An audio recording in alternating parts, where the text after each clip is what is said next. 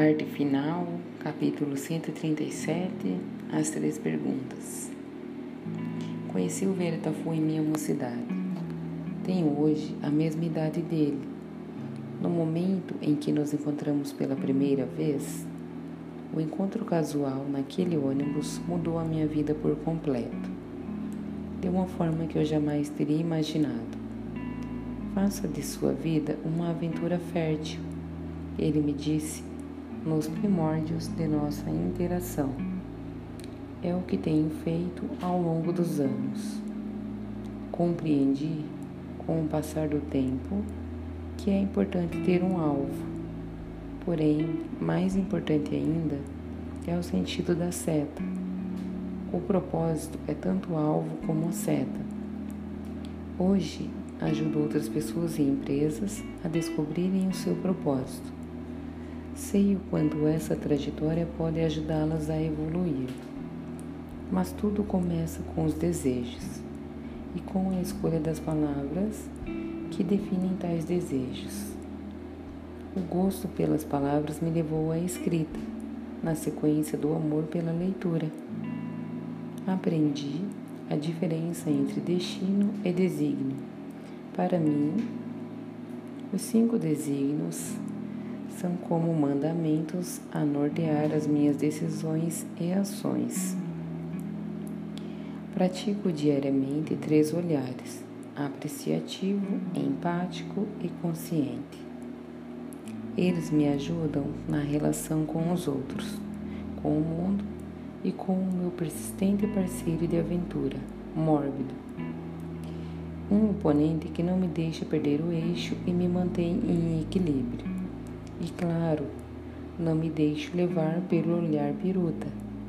Sou escritor e um líder educador.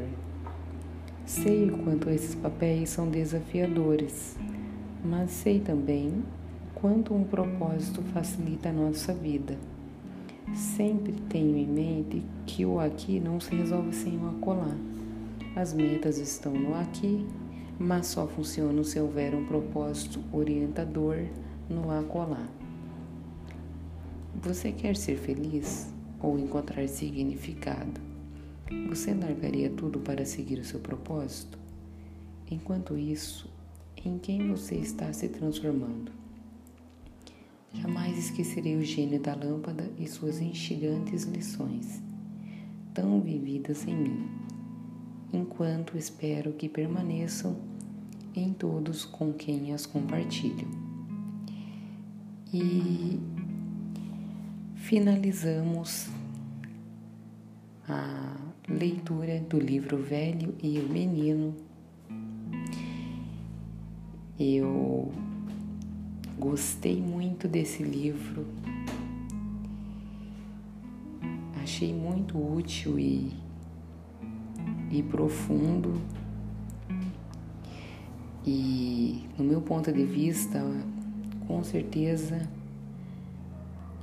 é um livro para ter como cabeceira do lado da nossa cama. Será o meu livro de cabeceira. E se vocês gostaram e se esse livro fez sentido e de alguma forma ele contribuiu na vida de vocês, e eu peço que curtam esse podcast, se inscrevam e compartilhem para mais pessoas e também para me ajudar a manter é, esse projeto. E até o próximo podcast com uma nova leitura. Eu me despeço de vocês com muita tristeza, porque esse livro já chegou ao fim e eu não queria que tivesse terminado. Vocês entendem? Mas tudo bem faz parte da vida, os encerramentos de ciclo. Então, é melhor aceitar que dói menos, né, minha gente? E eu já estou pensando no próximo livro que eu vou escolher para que a gente comece um, um novo podcast. E eu já tenho algumas ideias em mente, mas eu não vou contar. Eu vou deixar esse segredo para vocês ficarem curiosos. Ah, até breve e fiquem com Deus. Um grande beijo. Tchau, tchau.